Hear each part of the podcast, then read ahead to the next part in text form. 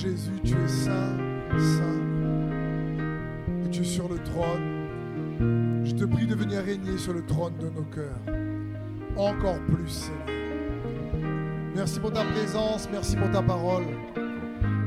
Merci parce que tu nous as aimés le premier. Que cet amour nous soit de plus en plus révélé pour ton esprit de sagesse et de révélation qui se trouve en Jésus-Christ, qui produise en nous une réciprocité puissions nous aimer les uns les autres comme tu nous aimes, Jésus. On vient faire ton œuvre dans ce lieu. Merci Saint-Esprit parce que tu nous as devancés. Ton règne vienne dans ce lieu, ta volonté soit faite dans nos cœurs. Dans le nom de Jésus-Christ. À toi la louange, la gloire, l'honneur et la majesté, Jésus. Amen. Est-ce qu'on peut acclamer le Seigneur, frère Merci de prendre place. Bon de se retrouver ce matin. Oui, il est saint, très très saint. Et il nous aime, vous savez ça? Donc on va poursuivre ce matin cette série qu'on a commencé maintenant quelques semaines sur les promesses de Dieu. Et la semaine dernière, on avait commencé une partie qui s'intitule Pourquoi Dieu prend-il du temps pour réaliser ses promesses? Et on avait commencé à avoir des points importants. On avait vu ensemble que le temps que Dieu prend pour réaliser ses promesses, c'est parce qu'il y a un processus de préparation de nos cœurs. Il y a un temps incompressible, mais il y a un temps compressible. On a vu qu'il y a un processus donc que Dieu engage dans ce temps pour nous transformer, pour nous édifier, nous transformer à son image. Et on a vu donc qu'il y a un processus utile, mais un processus parfois inutile. Prenons l'exemple du peuple d'Israël dans le désert. Est-ce que vous croyez que Dieu avait prévu 40 ans de désert? Non. Le désert était à 14 jours. Je crois qu'entre 14 jours et 40 ans, il y a une différence quand même. Donc il y a eu malheureusement un processus inutile. Et il faut comprendre qu'on puisse, dans ce temps de préparation pour recevoir les promesses, discerner entre le processus utile et le processus inutile. Pour pas vraiment perdre du temps en vain. Vous êtes d'accord avec ça? C'est important pour nous de comprendre ça. C'est important pour nous de réaliser ça. Dernièrement, j'entendais un témoignage d'une sœur qui avait souffert pendant 14 ans. Et lorsqu'un frère prie pour elle, c'est parce qu'elle ne s'est pas rendue compte qu'elle ne s'était pas pardonnée elle-même ou qu'elle pensait ne pas mériter l'amour de Dieu. Et pendant 14 ans, elle était réellement, vraiment malade dans sa santé parce qu'il y avait une manière de penser qui la, retenait captive. Et quand, par la révélation du Saint-Esprit, le frère lui dit, voilà, en priant pour toi ce que j'ai reçu dans mon cœur, et elle s'est écroulée en disant qu'elle n'avait même pas vu ces choses-là. Et alors, la puissance du Saint-Esprit est arrivée et 14 ans de maladie étaient terminés. Donc il y a bien des fois un temps qui pourrait être raccourci. Et on a vu que, donc, entre les promesses et leur réalisation, il y a un processus. On a vu la fois dernière que Dieu désire nous aiguiser dans ce processus pour qu'on puisse justement démasquer les œuvres inconscientes et conscientes que le diable a tissées dans nos vies. On a vu ensemble que Dieu désire qu'on puisse détruire et démasquer les faux raisonnements. Comprenons bien, la parole, c'est Christ Jésus. Et on a vu ensemble que sa parole, elle est hyper puissante, oui ou non? Avec sa parole, il a créé le ciel et la terre, oui ou non? Mais on a vu ensemble que la tradition pouvait annuler l'effet de sa parole dans nos vies. La semaine dernière, Jésus dit, vous annulez ma parole, vous la rendez inefficace à cause de votre tradition. Et on a vu ensemble que la tradition signifiait, signifiait les pensées héritées d'une culture familiale, religieuse, sociétale, ce que vous voulez. Et du coup, ça vient arrêter. Pourquoi? Parce que la parole, elle est puissante, mais elle doit être reçue avec foi. Elle doit être reçue avec un cœur qui croit. Parce que si on reçoit uniquement, mais on, entend uniquement, mais on ne reçoit pas, alors, comme dit Jésus dans la parabole du semeur, l'ennemi est capable de venir la voler. Satan n'a pas peur de la parole, vous savez? Il est parti tenter Jésus lui-même dans la parole dans le désert. La parole faite chair, il est parti tenter. Ce qu'il a peur, c'est que lorsque la parole est reçue avec foi, crue, lorsque la parole, lorsque tu l'entends, tu as, la conviction, tu reçois que ça vient de Dieu. Alors la parole mixée avec la foi le fait trembler. Et c'est pour ça qu'on a vu que Dieu nous prépare dans le processus, parce qu'on a vu aussi qu'il nous faut démasquer les incrédulités qui tapissent dans nos cœurs qu'on ne voit même pas. Il y a des traces d'incrédulité qu'on ne voit pas. On a vu qu'on a des motivations erronées. On a de bonnes intentions, mais ce n'est pas parce qu'on a de bonnes intentions que ce sont de bonnes motivations. Des fois, on ne sait pas. Et on a vu que le processus dans le temps nous révèle ces choses-là. Également. C'est pour ça que le roi David a prié Crée en moi un cœur pur et renouvelle en moi un esprit bien disposé. Et on a vu que ce temps-là nous aidait à suivre Jésus. Parce que parfois on peut croire en Jésus, mais dans nos choix, sans s'en rendre compte, suivre le diable. Quand un enfant de Dieu, par exemple, donne sa vie à Jésus, mais choisit de ne pas pardonner, c'est pas Jésus qui suit là. Me suivez-vous? Et on voit bien et on a vu ensemble que donc Dieu permettait ce temps pour qu'on démasque les œuvres du diable. Et ensuite, il est capable de compresser les bénédictions. Mais aujourd'hui, on va voir que ce temps de entre les promesses et la réalisation, nous fait rentrer dans un processus qui va nous préparer, te préparer à découvrir qui tu es en Jésus-Christ et qui Jésus est vraiment en toi. C'est pour que tu découvres ta nouvelle identité en Jésus-Christ. Et ça, c'est important pour nous de comprendre. On a vu ensemble que toutes les promesses sont oui et amen en Jésus-Christ parce que Jésus a rempli les conditions qu'on ne pouvait pas remplir.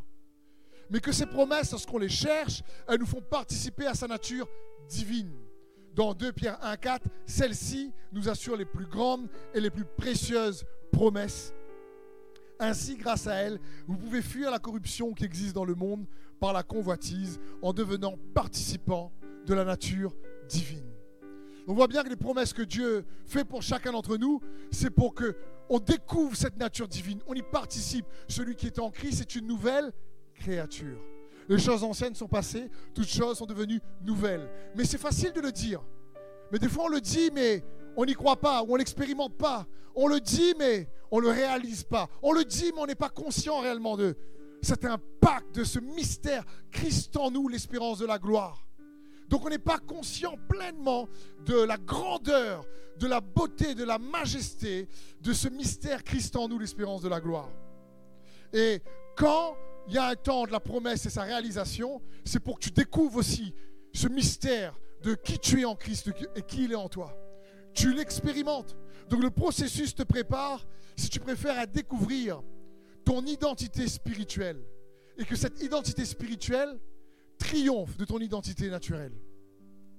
Si tu préfères, ce processus va te permettre de découvrir que cette nouvelle créature que tu es en Jésus-Christ te fait transporter un ADN spirituel qui prévaut, triomphe de ton ADN naturel. Qu'est-ce que je veux dire par là? Que pour hériter des promesses, écoute bien ceci mon frère et ma soeur, cela ne dépend pas de tes antécédents familiaux. Cela ne dépend pas de ton passé. Cela ne dépend pas de tes diplômes.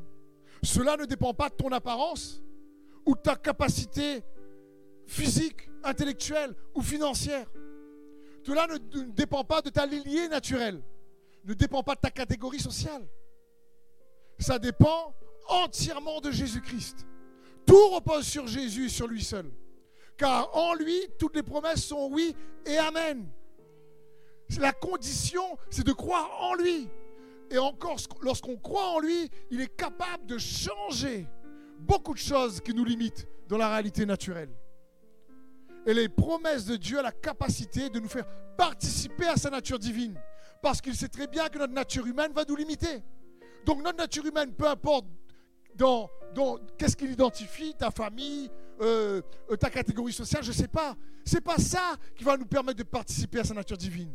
C'est par elle les meilleures promesses, les plus excellentes, qui sont oui et amen en Jésus-Christ. Donc, les promesses de Christ, elles vont te permettre, lorsque tu cherches à les expérimenter en Jésus-Christ, elles vont te permettre de participer à sa nature divine. C'est-à-dire, tu vas réaliser qu'il vit en toi et que tu vis en lui vraiment. Ce ne sera pas juste un cliché ou un verset à réciter. Je suis une nouvelle créature. Et dès que la vie est difficile, tu ne sais pas où la nouvelle créature est. Affané. c'est, Je suis une nouvelle créature. À l'église, on est là. Je suis une nouvelle créature. C'est super. Mon frère, celui qui est en Christ, une nouvelle créature. Les choses anciennes sont passées. Tu arrives au travail, un souci. Ah, là, elle est dure. Ah, c'est dur, franchement. La nouvelle créature a, disparu. C'est pas, pas ce que Dieu veut.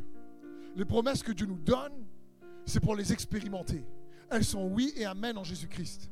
Jésus a payé le prix fort, encore une fois. C'est lui qui a réussi à remplir toutes les conditions pour qu'elles soient oui et amen en lui. C'est pour ça que tout repose sur lui, par lui, avec lui et en lui. Et donc, comprenons bien que ces promesses vont nous faire triompher des limitations naturelles, si tu préfères, ou génétiques, si tu préfères. Par exemple, on va prendre l'exemple d'Abraham.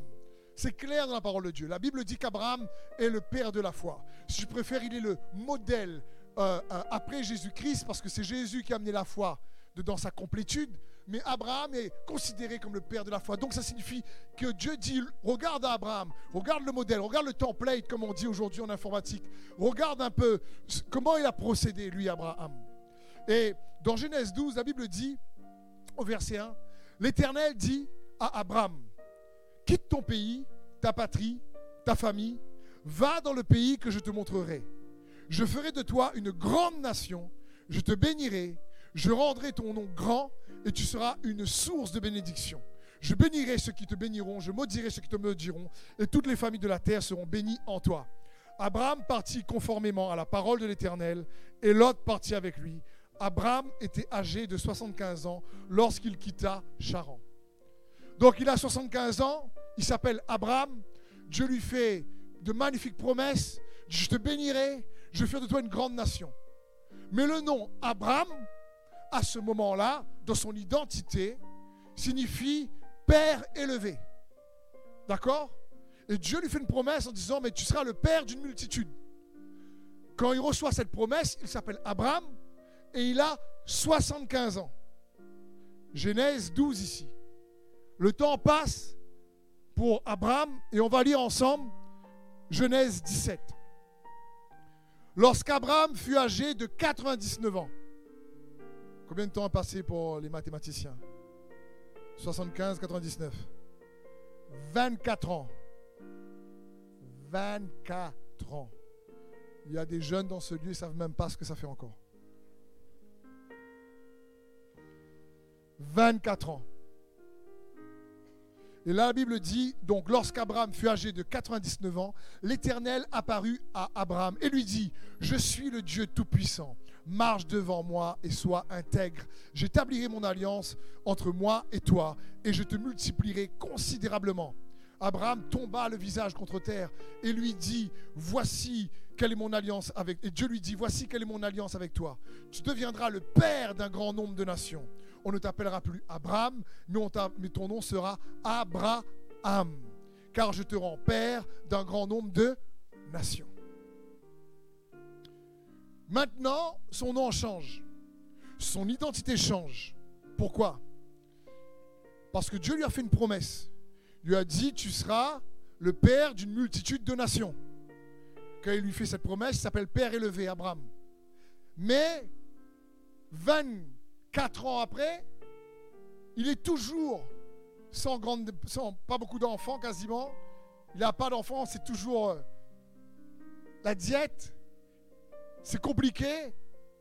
Et Dieu lui dit, attends, attends, mais je t'ai fait une promesse. 24 ans, et la promesse n'est pas réalisée. Ça fait quand même un peu long, je trouve. Trouvez pas vous? En la promesse, c'est la réalisation. Mais Abraham n'avait pas compris que la promesse allait changer son identité, allait lui faire participer à la nature divine. C'est pour ça que Dieu dit, écoute, comme tu n'as pas compris, au lieu que tu restes Père élevé, on va t'appeler Père des multitudes. Je change ton nom. Je change ton nom selon la promesse que je t'ai faite. Même si tu n'as pas encore d'enfant, les gens vont t'appeler Père des multitudes. Père des multitudes. On a besoin de toi. Père des multitudes, viens. Ça devait faire bizarre. Père des multitudes, alors dans les circonstances, il n'y a aucune multitude. Alors dans les circonstances, il n'y a rien. Et pourtant, Dieu lui dit maintenant, tu t'appelleras plus Abraham, Père élevé, tu vas t'appeler Abraham, Père des multitudes. Et Dieu vient intégrer à son identité la promesse que Dieu lui a faite. Et c'est important pour comprendre. Il voulait que Abraham comprenne que la foi allait le faire participer à la nature divine de Dieu, parce que Dieu allait faire en sorte que sa vie puisse euh, réaliser les promesses que Dieu lui avait faites, que l'histoire de Dieu allait se mélanger à l'histoire d'Abraham, si tu préfères. Et qu'en connaissant Abraham, on allait connaître le Dieu d'Abraham. Me suivez-vous? Et c'est le cœur de Dieu. Il a intégré la promesse à son prénom. Il, Abraham, c'est comme s'il dit Abraham, tu ne seras plus appelé selon ton passé. Tu ne seras plus défini selon ton passé. Tu ne seras plus défini selon tes circonstances. Tu ne seras plus défini sur le fait que ta femme est stérile. Tu ne seras plus défini sur le fait que tu n'as pas d'enfant. Tu ne seras plus défini selon euh, ce que tu vis dans les circonstances. Tu seras défini selon ma promesse. Et si tu y crois, elle se réalisera. Et comme tu n'as pas bien compris, je vais changer ton nom. Comme ça, tout le monde va t'appeler Père des multitudes. Ça va rentrer à un moment donné. Je sais que tu crois, parce qu'Abraham est le père de la foi, mais il dit, mais pour que le modèle soit bien ancré pour notre enseignement, Dieu change son nom. Et en Jésus-Christ, nous avons tous reçu les meilleures promesses. Si tu préfères l'ADN surnaturel de la nouvelle créature en toi, triomphe par la foi de l'ADN naturel que tu as. Lorsque quelqu'un me dit oui, mais tu sais, moi dans ma famille, ça a toujours été compliqué, personne n'a jamais réussi. Franchement, ça, tout le monde a toujours été, euh, euh, ça a toujours été tel problème, il y a toujours, eu telle difficulté, il y a toujours réussi et on n'a jamais réussi. C'est que tu es en train de dire, écoute, ben ma, mon ADN naturel prévaut sur mon ADN spirituel, alors que celui qui est en Christ est une nouvelle créature. Et l'ADN de la nouvelle créature est capable de triompher de l'ADN de l'ancienne créature. Tout dépend de notre foi, parce que la parole, est puissante. Mais on peut l'annuler juste par notre incrédulité. La parole est active et efficace si on la reçoit et on croit.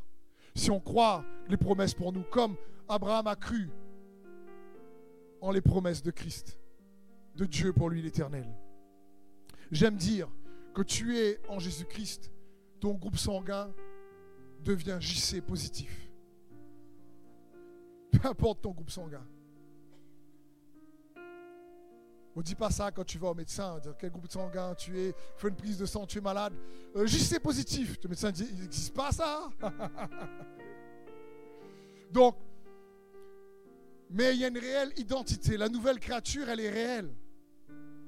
Et je vais lire pour vous un passage de la parole de Dieu dans Romains 9 qui illustre très bien ce que je vous explique là, mieux dit que moi-même, je suis en train d'essayer de vous partager, issu de la version The Message en, anglais, mais traduite ici pour nous. La Bible dit, ne supposez pas un seul instant que la parole de Dieu a mal fonctionné d'une façon ou d'une autre. Ce n'est pas tous les Israélites selon la chair qui sont des Israélites selon l'esprit. Ce n'est pas le sperme d'Abraham qui avait donné l'identité ici, mais c'est la promesse de Dieu. Ta descendance sera issue d'Isaac. Cela signifie que l'identité d'Isaac n'a jamais été déterminée génétiquement par la transmission sexuelle, mais elle a été déterminée par la promesse de Dieu, c'est-à-dire spirituellement. Isaac est né d'abord grâce à la promesse. D'abord parce que Dieu a reçu la promesse. C'est la promesse qui a prévalu, qui a triomphé sur le naturel. Me suivez-vous? Il en est de même pour Rebecca. Une promesse a été faite et elle a triomphé sur la génétique. Quand elle est tombée enceinte, par notre ancêtre Isaac, ces bébés étaient toujours innocents dans l'utérus, incapables de faire du bien ou le mal. Elle a reçu une assurance spéciale de Dieu. C'est celui qui sortira le deuxième de ton sein qui prendra la première place, en parlant de Jacob. Ici, l'apôtre Paul qui écrit l'épître aux Romains essaye de mettre l'accent sur le fait que l'identité spirituelle en Christ triomphe des limitations de notre identité naturelle. Et il est en train d'encourager les enfants de Dieu à comprendre que c'est une promesse qu'il nous a faite, qui se voit au travers d'Abraham, le père de la foi, mais nous qui croyons en Jésus, nous pouvons aussi bénéficier de aussi ce triomphe par ces promesses, qui nous feront participer, comme dit l'apôtre Pierre, cette fois-ci dans le Nouveau Testament, à la nature divine de Jésus-Christ. Amen. Parce que la Bible dit dans Galates 3, 29, si vous êtes en Christ, est-ce que tu es en Christ, mon frère, ma soeur?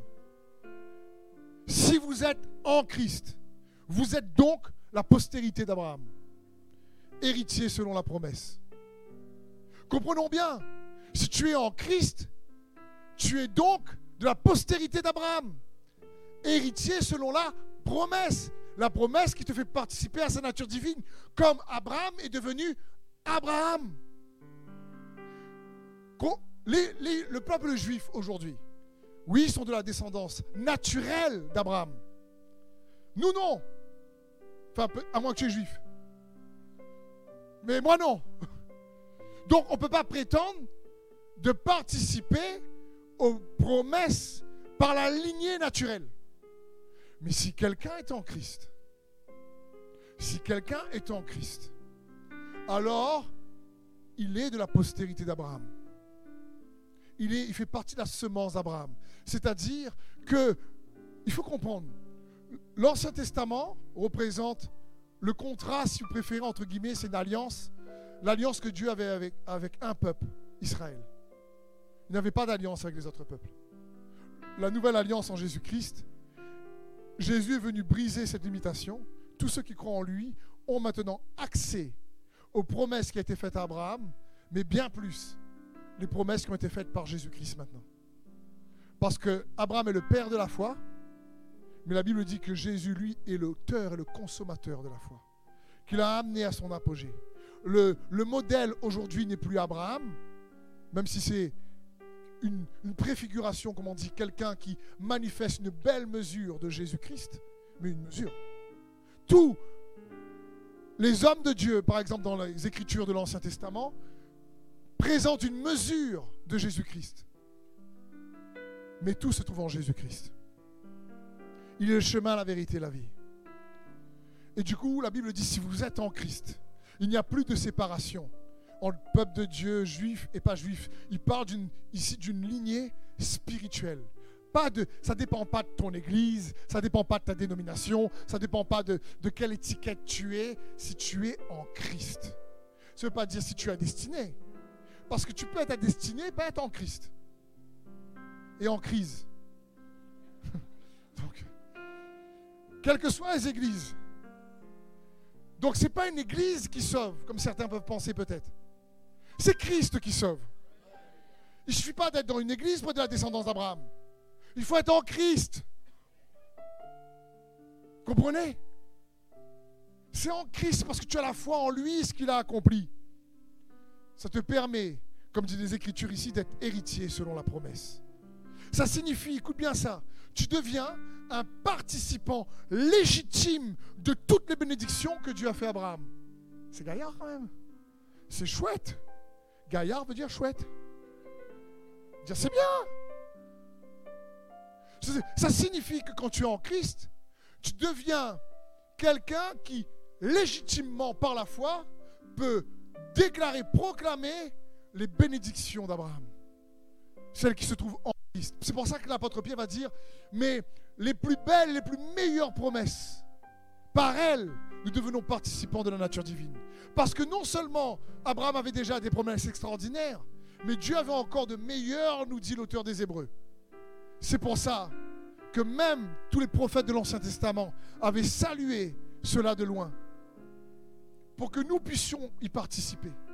C'est pour ça qu'on ne doit pas être, frères et sœurs, ignorants de, des promesses que Dieu nous a faites en Jésus-Christ. Elles sont oui et amen.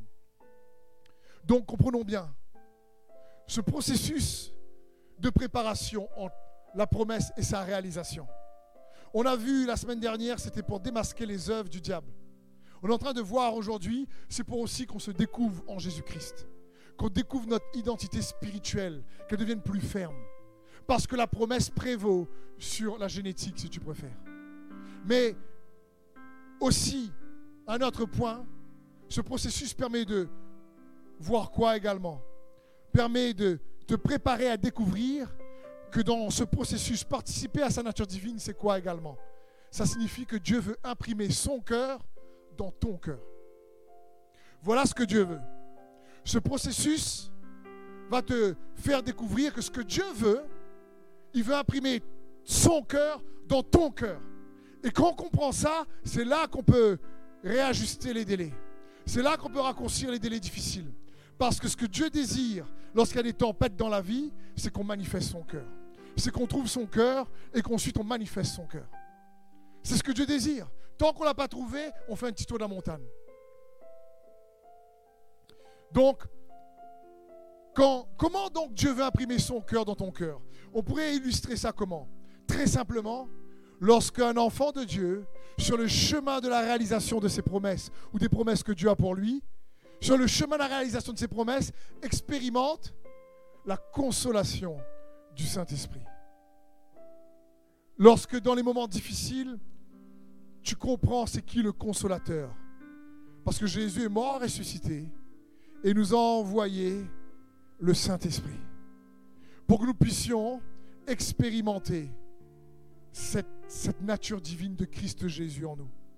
Ce mystère caché avant tous les temps qui va nous façonner par l'expérience de sa consolation. L'apôtre Paul dit dans 2 Corinthiens 1, 3, Béni soit Dieu le Père de notre Seigneur Jésus le Christ, Père des miséricordes, le Dieu de toute consolation, qui nous console dans toutes nos afflictions, dans toutes nos afflictions, dans toutes. Toutes veut dire toutes. Dans toutes nos afflictions. Il nous console afin que par la consolation dont nous sommes l'objet de la part de Dieu, nous puissions consoler ceux qui se trouvent dans quelques afflictions. Car de même que les souffrances de Christ abondent en nous, de même notre consolation abonde par Christ. Si nous sommes affligés, c'est pour votre consolation et pour votre salut. Si nous sommes consolés, c'est pour votre consolation qui se réalise par la patience, par la patience à supporter les mêmes souffrances que nous endurons.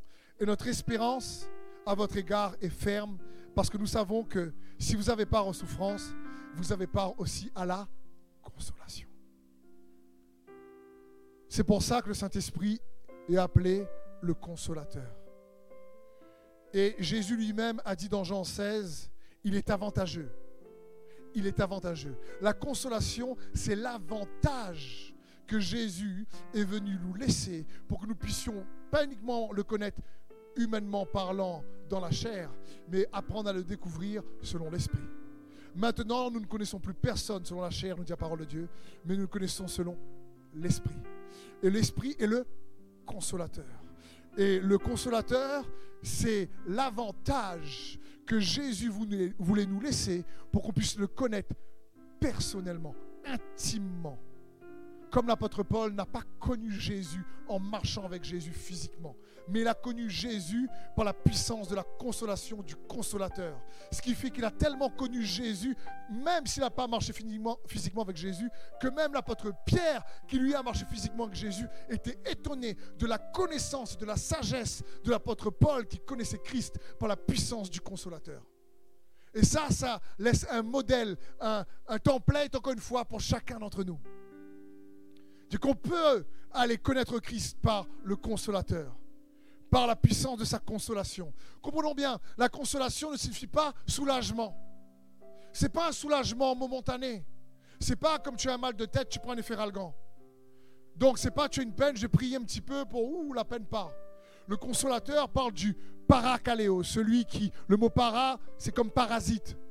À côté, il est accroché, le para, il est là Caléo par celui qui t'appelle à être fort, qui t'appelle à être encouragé, qui t'appelle à être béni, qui t'appelle à vivre la vie de Dieu, qui t'appelle à ne pas rester là où tu es, qui t'appelle à arrêter de subir, qui t'appelle à, rester, à arrêter d'être affligé, qui t'appelle à être victorieux, qui t'appelle à ne plus être une victime. Voilà c'est quoi le consolateur. Voilà, voilà qui est le Saint-Esprit. Il t'appelle, te dit, mais je suis là. Et quand un enfant de Dieu fait l'expérience de la consolation, c'est du consolateur, en lui, dans les moments difficiles, vous savez qu'est-ce que ça va se passer? Il va commencer à connaître personnellement Jésus. Son cœur va être transformé. Il va être transformé de l'intérieur par la puissance de celui qui agit en nous, qui est capable de faire au-delà de ce qu'on peut demander, prier, par la puissance de celui qui agit en nous. Et le consolateur, qu'est-ce qu'il va faire? Qu'est-ce que va produire, par exemple, la consolation? Vous savez quoi? Quand un enfant de Dieu participe parce qu'il cherche Jésus, parce que plus tu cherches Jésus pour devenir comme lui, plus tu participes à ses promesses. Parce que les promesses sont oui et amen en Jésus-Christ. Et donc, qu'est-ce qui va se produire? Tu vas expérimenter sa consolation. Et cette consolation, qu'est-ce qu'elle va faire? Elle va attendrir ton cœur. Elle va te rendre plus sensible aux autres.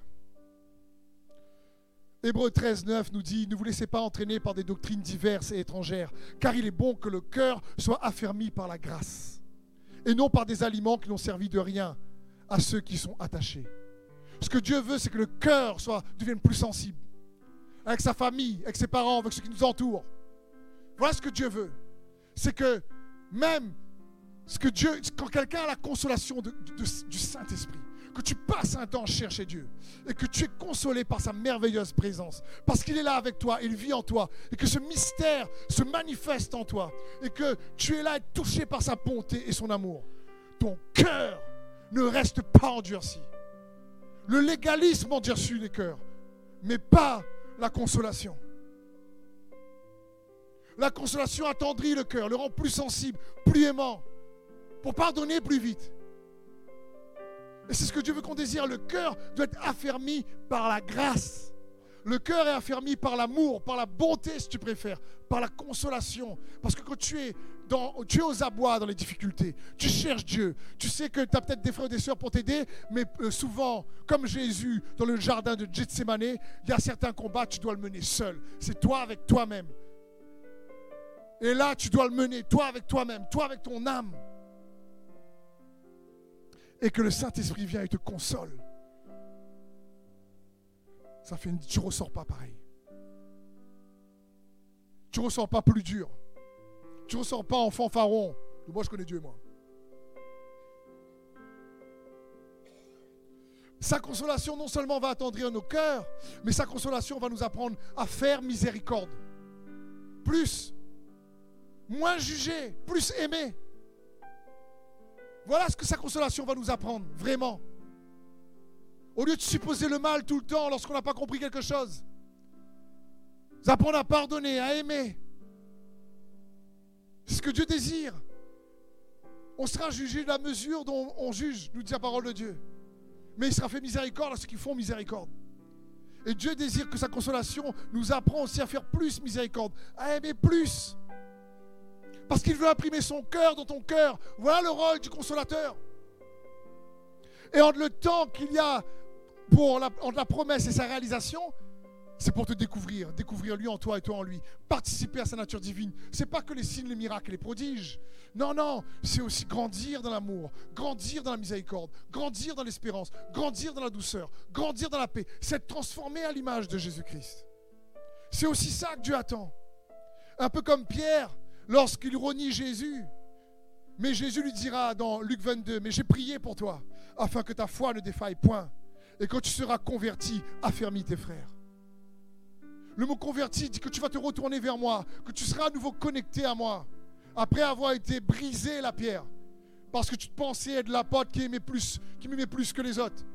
Tu vois, après quand ta prétention va être brisée, alors cette humilité que tu auras, elle va t'affermir tu vas voir que je ne te juge pas, que je te pardonne. Tu vas voir que je ne condamne pas et que je suis toujours là pour toi. Et cet, amour-là que j'ai, utilise-la, la miséricorde que je vais te faire. Affermis également tes frères avec cette miséricorde-là. Voilà ce que Jésus veut dire à Pierre lorsqu'il dit, mais quand tu seras converti, affermis tes frères. Parce qu'il sera affermi dans l'humilité, il sera affermi dans la miséricorde. Il aura été brisé dans son ego ou son propre orgueil, comme on en a tous. Et Jésus lui dit, mais Pierre, je t'ai pardonné, j'ai prié pour toi afin que ta foi ne défaille point. Pour que dans les difficultés, on garde la foi. Le problème n'est pas la difficulté, c'est de perdre la foi dans la difficulté. Et ici, Pierre, Jésus dit à Pierre, hé, que tu vas être affermi dans, la miséricorde que je vais te faire, que tu vas être affermi dans la bonté que je vais te faire. Tu vas pas chercher cette fois-ci à rendre le mal pour le mal. Tu vas voir que moi, j'étais prompt à te pardonner, même si tu m'as rogné. Alors toi aussi, après, tu vas être prompt à pardonner. C'est dans ce sens que Jésus voulait dire à Pierre. Parce que Dieu, ce qu'il veut produire en nous, ce qu'il veut imprimer dans ton cœur, ce qu'il veut imprimer dans mon cœur, c'est sa miséricorde, son amour. C'est ce qu'il désire. Ce que Dieu aime, c'est un cœur contrit et brisé. La Bible dit, car ainsi parle le Très-Haut, dont la demeure est éternelle, dont le nom est saint. J'habite dans les lieux élevés et dans la sainteté, mais je suis avec l'homme contrit et humilié. C'est pas Psaume 51, il y a une erreur. C'est dans Isaïe 57. Et il dit ici, Dieu n'a pas que sa demeure en haut. Il demeure avec ceux qui ont le cœur contrit et brisé. Ceux qui, par l'expérience de la consolation, sont devenus plus sensibles, plus aimants, plus souples, malgré les défis, malgré les afflictions. Ils n'ont pas laissé les afflictions ou l'adversité ou les tempêtes les rendre dures. Mais dans les tempêtes et dans l'affliction, ils ont cherché à expérimenter sa consolation, qui les a transformés de l'intérieur pour les rapprocher de Christ, les transformer en la même image, de gloire en gloire, comme par le Seigneur l'Esprit. Parce que Dieu fait grâce aux humbles. Et il désire raccourcir le temps de peine. Il désire qu'on puisse rapidement ressortir victorieux de situations difficiles. C'est son cœur. Il ne prend pas plaisir à voir ses enfants souffrir. C'est pas son cœur. C'est pour ça qu'il a souffert lui-même. Et qu'il est mort et ressuscité. C'est pour ça qu'il a pris nos péchés et, nos souffrances. C'est par ses meurtrissures que nous sommes guéris. Mais il désire que nous puissions chercher sa face, comprendre c'est quoi participer à sa nature divine. Pourquoi il nous donne les promesses Parce que son oui et amen en Jésus-Christ. Donc quand tu cherches Christ, tu participes à ses promesses. Parce que tu as la prospérité aussi, la postérité d'Abraham en Christ Jésus. Et il désire te transformer, imprimer son cœur dans ton cœur, pour que ton identité, soit aussi mêlé à la sienne, si tu préfères, comme Abraham et Abraham. Mais au cours de ce parcours, au cours de cette aventure de la foi, lorsque tu vas chercher à connaître Jésus, alors tu vas commencer à te transformer. Alors, dans les afflictions, les difficultés, ton cœur va être touché par son amour, par sa consolation. Tu vas commencer à être affermi par sa grâce. Ton cœur va être affermi, pas par le légalisme, pas par l'accusation, pas par la prétention de mieux connaître la parole de Dieu, parce que la connaissance enorgueillit, mais l'amour édifie, nous dit la parole de Dieu. Et c'est ce que Dieu veut pour chacun d'entre nous. C'est ce qu'il désire pour toi et moi. Cette consolation-là, qui non seulement attendrit ton cœur, mais nous apprend à faire miséricorde. Vous savez pourquoi?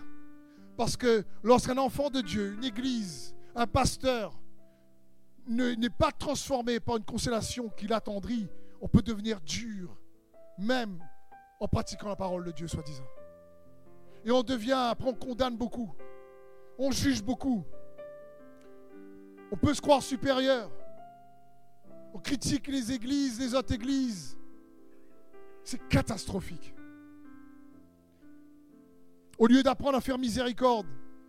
Parce que comme je vous disais la fois dernière, quand quelqu'un dit hum, je connais son cœur, tu connais même pas le tien. Je dis, arrête un peu s'il te plaît. Tu connais même pas le tien vraiment. Ce qu'il y a dedans, on ne voit pas tout. Tu connais pas l'histoire des gens. Tu connais pas ce qu'ils ont traversé, ce qu'ils ont souffert. Tu sais pas qu'est-ce qui s'est passé dans l'enfance, quelle était la difficulté. Tu sais pas pourquoi il en est arrivé là? Pourquoi est-ce qu'on porte comme ça? Tu sais pas. Donc à un moment donné, que tu apprends à être brisé, contrit, que tu utilises l'affliction pour faire l'expérience de sa consolation, tu juges moins. Et tu apprends à faire plus miséricorde. L'apôtre Jacques va dire dans Jacques 4, 11, ne dites pas du mal les uns des autres, frères et sœurs. Celui qui parle contre un frère ou qui juge son frère parle contre la loi et juge la loi. Or, si tu juges la loi, tu ne la mets pas en pratique, mais tu t'en fais juge. Vous savez, ça veut dire quoi? C'est quand le cœur est trop dur et qu'il y a toujours de la condamnation ou de la critique ou de l'accusation, qu'est-ce qui se passe à ce moment-là? C'est qu'on se prend pour Dieu. On joue le rôle de Dieu. On, on croit qu'on est Dieu pour interférer dans les affaires des autres. On, croit qu'on connaît mieux l'histoire. On va expliquer selon notre propre théorie pour montrer notre point qu'on a raison. C'est catastrophique. Ça fait pitié. Et c'est triste. C'est-à-dire, tu jouer à être Dieu dans la vie des autres, c'est dangereux. Un pasteur ne doit pas être un médiateur entre Jésus et les frères et sœurs. On doit vous équiper, mais il y a un seul médiateur entre Dieu et les hommes. Hein. Si un frère, une soeur vient me voir, hey, est-ce que je peux vendre ma maison, je peux faire ci, c'est pas à moi de dire. Hein. Je dis, tu as le Saint-Esprit, tu as la parole de Dieu, tu es majeur, tu es vacciné. Cherche Dieu. Mais essayez de toujours. C'est pas bon. Tout le monde déjà peut se tromper. Donc, un peu d'humilité, ça va nous aider à expérimenter plus sa consolation. Parce qu'on a vu Dieu demeure pas uniquement au ciel, dans les cœurs contris et brisés. C'est ce que Dieu désire. C'était, je crois, la clé également du roi David. Le roi David, il est exceptionnel. Il s'appelle un homme selon le cœur de Dieu. Il n'était pas parfait. Mais si le roi David faisait une chose de manière extraordinaire, c'est, oh, purée, qu'est-ce qu'il cherchait Dieu c'est incroyable comment il cherchait Dieu. Comment il cherchait Dieu. Malgré ses erreurs, malgré ses manquements. C'est lui qui a dit au psaume 51, crée en moi un cœur pur, renouvelle en moi un esprit bien disposé. C'est lui qui dit, j'ai mon cœur, tu prends plaisir à demeurer. Le sacrifice que tu prends plaisir, c'est un cœur contré, brisé. Il le savait, il le savait. Et David était comme un aimant qui attirait Dieu.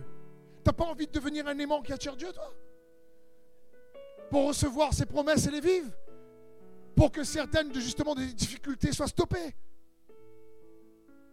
C'est possible. Si tu crois? En Christ Jésus, sur qui reposent toutes les promesses. Jésus lui-même est rempli de miséricorde et de compassion envers nous parce qu'il a partagé notre nature.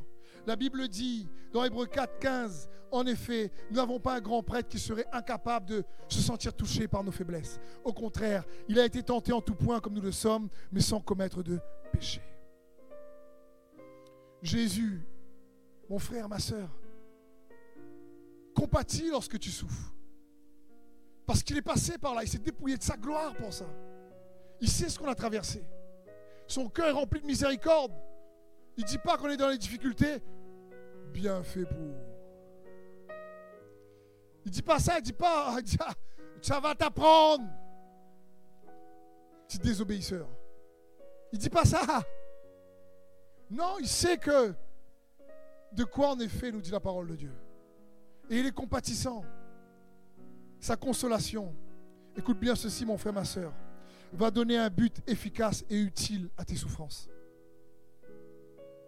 Quand dans l'affliction, c'est-à-dire la souffrance, tu apprends à chercher sa consolation et que tu fais l'expérience de cette consolation aimante, rafraîchissante, qui te renouvelle, non seulement ton cœur est attendri, non seulement tu deviens plus sensible, même au malheur des autres, parce que tu passes aussi par là, mais en même temps tu fais plus miséricorde, au lieu de juger tout le temps ou condamner tout le temps. Et à ce moment-là, ta souffrance, rapidement, s'estompe, diminue. Parce que même si les circonstances extérieures n'ont pas changé, toi à l'intérieur, tu as changé. Et c'est l'expérience de sa consolation qui nous permet de donner un but utile à nos souffrances. L'apôtre Paul va dire dans Galates 3, 4, avez-vous tant souffert en vain? C'est-à-dire, pourquoi tu gaspilles tes peines? Avez-vous avez tant souffert inutilement? L'apôtre Paul dit arrêtez de souffrir inutilement. Tout le monde traverse la souffrance sur cette terre. Chrétien ou pas. Le monde est déchu, corrompu. Tout le monde souffre. Mais l'apôtre Paul dit, mais nous, les enfants de Dieu, allons faire en sorte que cette souffrance ne soit pas vaine. Le mot vain signifie sans but qui sert à rien. Parce que la consolation va faire en sorte que ta souffrance va atteindre son objectif. Elle va changer ton cœur. Elle va attendrir ton cœur, t'apprendre à faire miséricorde. Plus connaître Dieu, plus te connaître. Changer ta manière d'agir. T'apprendre à écouter Dieu. T'apprendre à appliquer sa parole. T'apprendre à aimer plus. La Bible dit dans Job 36, 15, Mais Dieu délivre l'affligé par son affliction même. Et c'est par la souffrance qu'il le dispose à écouter. Pas que, c'est un des aspects. N'oubliez pas, Job ne connaissait pas Jésus. Il n'y avait pas Jésus-Christ. Mais Job, là-dedans, il comprend que la souffrance nous rend plus, nous dispose à écouter. Je suis sûr que parmi nous ici, plusieurs, vous êtes venus à Christ parce que c'était une situation de galère. En général. Parce que la souffrance nous dispose à écouter. Donc l'affliction nous dispose à, rester réceptifs. Mais pas uniquement. Le psaume 119, le roi David dit au verset 67, Avant d'avoir été humilié, je m'égarais. Maintenant, j'observe ta parole. Dis maintenant, maintenant je crois. Maintenant je sais que tu es avec moi. Maintenant, je n'ai pas juste déclaré. David dit maintenant, maintenant. Je ne savais pas avant. Je n'ai pas bien compris. Je pensais connaître comme Job qui pensait connaître. Et Job va dire, j'avais entendu parler de toi. Et maintenant mes yeux ont vu. Dis que j'avais entendu parler quand je suis venu, j'avais entendu. Mais maintenant, je t'ai expérimenté. Maintenant, j'ai été touché par ta bonté. Maintenant, je sais, Saint-Esprit, que tu es le consolateur. Maintenant, Saint-Esprit, je sais que tu me donnes ces meilleures, merveilleuses promesses qui sont oui, amen en Jésus-Christ, pour me faire participer à ta nature divine. Oui, maintenant, je peux dire que le faible dit je suis fort. Oui, maintenant, j'ai compris que les légères afflictions du moment présent produisent au-delà de toute mesure un poids éternel de gloire. Parce qu'au lieu de regarder aux circonstances qui m'affligent, je regarde à toi parce que les choses visibles sont temporaires, mais les choses invisibles sont éternelles. L'apôtre Paul avait compris ça. Parce que comme je l'ai déjà dit, nos épreuves ont une date de péremption, comme sur un yaourt. Tu devrais être content. Tu dois être content, dire Ah, je suis content. Le seul problème, c'est qu'il y a d'autres yaourts après. Ça. Mais malgré tout, il est là avec nous. Ceux qui, dans les difficultés, vont chercher à expérimenter sa présence, qui il est, découvrir qui ils sont. Parce que sa consolation, écoute bien ceci mon frère, ma soeur, va utiliser nos tristesses pour nous transformer à son image, pour que tes douleurs ne soient pas vaines. Sa consolation va utiliser nos tristesses pour nous transformer. 2 Corinthiens 7, 10. En effet, la tristesse qui est bonne aux yeux de Dieu. Déjà, ça, ça fait bizarre. Il y a une tristesse qui est bonne, tu trouves La tristesse qui est bonne aux yeux de Dieu produit un changement d'attitude qui conduit au salut à être sauvé. Et qu'on ne regrette pas. La tristesse du monde, elle, produit la mort. Le problème n'est pas la tristesse, c'est comment on se comporte dans la tristesse. Parce que la tristesse, le rejet, les mauvaises paroles, la méchanceté, euh, tous, on va expérimenter ces choses-là. Mais comment on choisit de chercher sa consolation dans nos afflictions, dans notre tristesse, pour cette tristesse produise en nous une transformation qui nous amène à changer d'attitude, être plus miséricordieux, plus aimant, plus sensible dans ce sens, qui recherche la paix. C'est le cœur de Dieu. Moins en train de juger lorsqu'on ne comprend pas, on ne connaît pas. Moins en train de calomnier ou faire monter de mauvaises paroles sur les frères ou la sœur, on ne connaît pas la situation. Croire que oui, on, est meilleur. Je ne suis pas meilleur parce que je suis pasteur, frère et sœur. Je vous dis souvent, je remercie Seigneur pour la grâce d'être pasteur, mais je suis un frère en Christ comme vous. Je ne suis pas meilleur que vous. Ça, je dis au ciel, on aura des surprises. Parce qu'il y a des gens qu'on ne voit pas et qui ont un cœur entier pour Dieu de manière incroyable. Mais sont peut-être moins exposés aux yeux des hommes, mais connus dans les cieux. C'est pour ça qu'il ne faut pas se comparer. Il faut juste que chacun fasse ce que Dieu l'appelle à faire. Faites tout comme pour le Seigneur. En essayant de participer à sa nature divine et devenir ce que Dieu veut que tu deviennes. Parce que ton identité spirituelle en Christ se bâtit à partir de l'expérience de sa consolation. C'est l'expérience de sa consolation, de ton affliction, qui réellement te façonne et va amener une puissance de transformation par la puissance qui agit en toi. Et on a tous accès à cette intimité dans le lieu secret. C'est pour ça que Jésus nous a dit qu'il est avantageux pour vous que je m'en aille. Je vais vous envoyer le consolateur qui va vous consoler. Peu importe ton âge, peu importe ton genre, homme ou femme, peu, peu importe ton église, peu importe d'où tu es, si en Jésus-Christ tu gardes la foi et que tu comprends que tu es son enfant, tu réalises sa parole, tu la reçois avec foi. Alors la Bible dit dans le psaume 84, verset 7, lorsqu'il traverse la vallée des pleurs, la vallée de Baca, il, c'est qui il C'est pas Dieu là. C'est il, c'est ceux qui traversent la vallée des pleurs. Il la transforme en un lieu plein de sources. Et la pluie la couvre aussi de bénédictions. Waouh C'est-à-dire ici, lorsqu'il traverse la vallée de Baca, il la transforme parce que Dieu leur fait expérimenter sa consolation dans la vallée des pleurs. Alors leurs cœurs sont transformés. Et la vallée des pleurs elle-même devient une vallée de bénédiction. C'est une promesse qui est oui, Amen en Jésus-Christ. Mais ça peut être un beau verset que je vous partage et on fait Amen. Et quand tu es dans la vallée de Baca, il n'y a aucune expérience de sa consolation. Et on lui devient un gros bac. C'est plus un Baca, c'est un gros, gros. C'est terrible. C'est un plaisir et une joie, frères et sœurs, de vous servir. Et de partager sa parole pour vous équiper.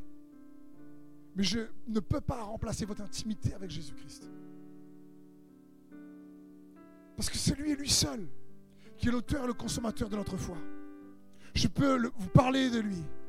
Essayez en priant, jeûnant, priant pour vous, dire Seigneur, aide-moi, donne-moi la parole qui va amener une nourriture spirituelle solide pour mes frères et sœurs qui puisse être équipé, puisse être fortifié. Mais c'est à vous de manger. C'est ce que Dieu veut pour nous. Il il y a un secret lorsqu'on est transformé à l'image de Jésus-Christ que j'aimerais vous partager. Un secret juste incroyable qui se cache derrière le fait de chercher Jésus et de transformer à son image. Lorsque tu fais l'expérience de sa consolation et que tu ressors avec un cœur contrit, brisé, plus aimant, que tu ressors avec un, cœur plus sensible, plus miséricordieux, moins hautain, moins dans la critique, moins dans le jugement, la calomnie, en train de rabaisser les autres ou les accuser pour t'excuser, et que tu es vraiment transformé, et que sa présence demeure en toi, et ce changement prend place en toi. Alors tu sais quoi? Il y a la puissance dans le brisement d'une manière incroyable qui se met en place à ce moment-là. C'est la puissance de changer les choses parce que tu changes toi-même. Que tu changes toi-même sans t'en rendre compte, les, choses autour de toi changeront. Le problème, c'est qu'on veut souvent changer les choses qu'on n'arrive même pas à changer. Et on perd du temps à s'épuiser à essayer de changer le mari, la femme, le marmaille, le collègue, le patron. On essaie de changer même le président. Je veux dire, on regarde les infos, on connaît mieux que lui, nous. Pardon, Seigneur Jésus. Bénis le président. Et on veut changer, nous. Bénis les autorités, Seigneur. Et on ne se rend pas compte ce que Dieu veut, c'est qu'on change, nous. Et il y a la puissance, le secret, c'est quand quelqu'un change et bien automatiquement, il y a beaucoup de choses qui changent autour de lui. Beaucoup. Et c'est ce que Jacob a expérimenté. Jacob était rusé, son nom signifie usurpateur. Le gars était vraiment rusé pour manipuler. Il a volé les droits d'aînesse de son frère. Je veux dire, le gars n'était pas trop correct, oui ou non? Mais il arrivait toujours à s'en sortir par un petit coup de manipulation par-ci, un petit coup de manipulation par-là, un petit coup je dis ci, un petit coup je dis ça. Il trafiquait un petit peu la vérité, mélangeait un peu de mensonge. Il arrivait toujours un petit peu à s'en sortir pour bien passer. Jusqu'au jour où il y a un défi qu'il n'allait pas réussir à cette fois-ci manipuler. C'est refaire face à son frère Esaü. Qu'il avait volé le droit d'aînesse. Là, il n'aurait pas pu manipuler. Et là, il balise, il a peur. Là, il ne sait pas quoi. Là, il n'y a plus de manipulation qui marche. Là, il se dit, ouh là là là là comment je vais faire? Et Jacob se met à chercher Dieu. La Bible dit qu'il a lutté avec l'ange de l'Éternel. Il a lutté. Et ensuite, il veut partir. Il dit non, je ne te laisserai pas partir. Bénis-moi. Bénis-moi. Et l'ange touche, qui est une représentation de Jésus-Christ, lui touche à la hanche pour qu'il apprenne toujours à s'appuyer sur lui et non pas sur sa manipulation. Pour qu'il apprenne à s'appuyer sur la force de Dieu, non pas sur sa propre force. Et de Jacob, il devient Israël. Prince de Dieu. L'usurpateur est devenu prince de Dieu. Et quand il a changé, Dieu a changé le cœur d'Esaü. Ce que lui ne pouvait pas faire, Dieu l'a fait pour lui. Les promesses nous sont données pour participer à la nature divine de Christ Jésus qui vit en nous. Pour que tu découvres dans ce temps de préparation entre la promesse et sa réalisation que Dieu désire, que tu te découvres toi-même en lui et lui en toi. Comment? Par l'expérience de la consolation du consolateur dans tes afflictions. Lorsque tu supplies, tu cries à lui. Lorsque tu le cherches. Lorsque tu veux hériter de ses promesses, de sa paix, de sa joie. Alors, il révèle qu'il vit en toi et toi en lui. Tu découvres ta nature, ta nouvelle nature divine, ton ADN spirituel qui triomphe de ton ADN naturel. Comme Abraham et Abraham. Et à ce moment-là, ton cœur, touché par sa bonté, se repent. Parce que c'est la bonté de Dieu qui nous pousse à la repentance. Se repent d'avoir critiqué ou jugé trop, d'avoir pointé du doigt d'autres, sans connaître vraiment l'histoire, sur des ragots, des oui-dire, des on-dit. Et là, tu apprends plus à faire miséricorde. Parce que tu sais que toi aussi, tu as reçu miséricorde. Et tu laisses dans ce processus de préparation Dieu imprimer son cœur dans ton cœur. C'est ce que Dieu désire pour chacun d'entre nous, frères et sœurs. J'ai terminé par l'illustration que je vous avais fait la dernière fois, demandant aux frères et sœurs de venir, en la complétant. C'est bien comprendre. Est-ce que les frères et sœurs peuvent venir, s'il vous plaît? La dernière fois, vous vous rappelez, il y a les bénédictions que Dieu a pour vous sur le côté. Il y a celui, il y a ta nature divine devant toi. Bernard, tu peux, fais la nature divine euh, aujourd'hui. Parce qu'il faut, faut, se racheter. La dernière fois, il a été le trauma. Aujourd'hui, c'est la nature divine. Imaginons, donc, là, c'est les bénédictions que tu cherches, les promesses de Dieu. Les connexions divines dont tu as besoin, peut-être pour faire le projet que tu as besoin. La guérison dont tu as besoin, euh, parce que tu galères dans ta santé. Ici, c'est peut-être des provisions. Carole, c'est provisions. Et là, on a la bénédiction, la provision, la guérison et les connexions. Imaginons, d'accord? Lilia, c'est la guérison. Non, c'est Carole. Vous avez compris C'est le package de bénédiction. Ok? Toi, tu arrives en Jésus-Christ et on avait vu que tu peux avoir un bagage, des traumatismes, des problèmes qui te retiennent. Et tu arrives en Jésus. Et la première chose qu'on fait, c'est on donne des coups de pied au trauma, peur sorte là, on donne percute et on n'avance pas. Et euh, euh, tomber, lever. Et on fait un combat, on lutte, et puis on tombe un coup de Jésus, Jésus, Jésus. Ah, aide-moi, Seigneur. Et on ne se rend pas compte. Et on veut les bénédictions, mais on n'est pas forcément prêt. Alors que quand on se tourne vers le Seigneur, qui est l'auteur et le consommateur de notre foi, que la Bible dit fixez vos regards sur Jésus-Christ, qui est l'auteur, le consommateur de votre foi, et que tu te tournes vers lui, alors tu participes à sa nature divine, et tu deviens dans ta croissance spirituelle que tu cherches, le, le, le, nouveau toi que tu dois devenir au fur et à mesure. Qu'est-ce qui se passe? Bernard, avance d'un pas, s'il te plaît. Hop, tu essaies de devenir ce que tu veux que tu deviennes, mais comme je vous l'ai dit, il n'y a qu'au ciel qu'on deviendra pleinement. Mais tu t'attaches. Mais là, ici, ici, là où je suis, tu n'es plus le même que tu étais auparavant. Et là, Carole commence à s'approcher un peu. Là, il y a quelque chose qui arrive. Et puis Bernard comme un petit pas. Hop. Et là, hop, Carole arrive. La bénédiction, la guérison est là. Et plus je continue, il y a les connexions. Il y a exactement ce que Dieu veut pour toi, parce que la Bible dit chercher premièrement le royaume de Dieu. Venez, venez, venez. Touche à moi, touche à moi. Touche à moi. Ah. Qu'est-ce qui se passe là? C'est en cherchant son royaume et sa justice, je les ai attirés. La bénédiction est devenue magnétique. Parce que je cherche à devenir comme Jésus veut que, celui que Jésus veut que je sois. Être transformé à son image de gloire en gloire, comme par le Seigneur l'Esprit même si je sais que je serai pleinement au ciel. Bien aimé, maintenant vous êtes enfant de Dieu. Mais ce que vous serez n'est pas encore pleinement manifesté. Mais on doit courir notre course pour y arriver. Mais comprenons bien, les bénédictions, je ne pouvais pas les supporter, les soutenir quand j'étais là. L'ancienne version de moi n'était pas assez forte spirituellement pour pouvoir être un bon attendant des bénédictions qu'il avait pour moi. J'avais besoin de changer. Donc quand je change, les circonstances que j'espère changer changent aussi. C'est dans ce sens et c'est de cette manière que Dieu fonctionne. Est-ce que vous me suivez, frères et sœurs? Amen. Est-ce qu'on peut acclamer Jésus? Merci.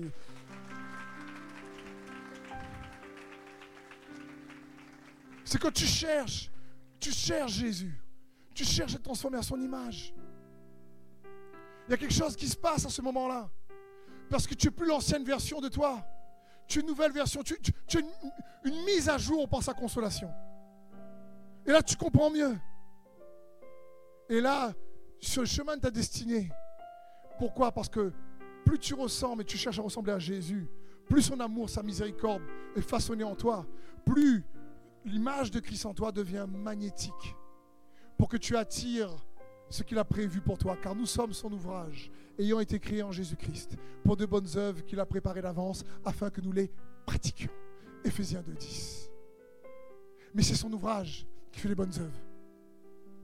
Et plus son ouvrage est transformé à son image, plus alors les bonnes œuvres, on devient équipé pour les faire. C'est comme la, la loi de la gravitation sur Terre. Tout est attiré à cause de cette force. Que tu es transformé à l'image de Jésus-Christ. Parce que ça, tu fais l'expérience de sa consolation. Son image en toi est comme une force gravitationnelle qui va attirer ce qu'il a prévu pour toi. Parce qu'il voit que tu le cherches lui. Et la Bible dit, sans la foi, il est impossible de lui être agréable. Parce qu'il faut que ceux qui cherchent Dieu croient qu'il existe et qu'il récompense ceux qui le cherchent. Et en le cherchant lui, tu as les récompenses que tu cherches chez toi. Parce que tu ne te trompes pas de priorité. Tu comprends que tu es un enfant de Dieu. Et que ce soit des défis dans ton travail, dans ton couple, dans la famille, dans la santé, il est capable de nous consoler dans toutes nos afflictions. Amen. Acclamons à nouveau Jésus, frère et sœurs. Est-ce que le groupe peut venir, s'il vous plaît?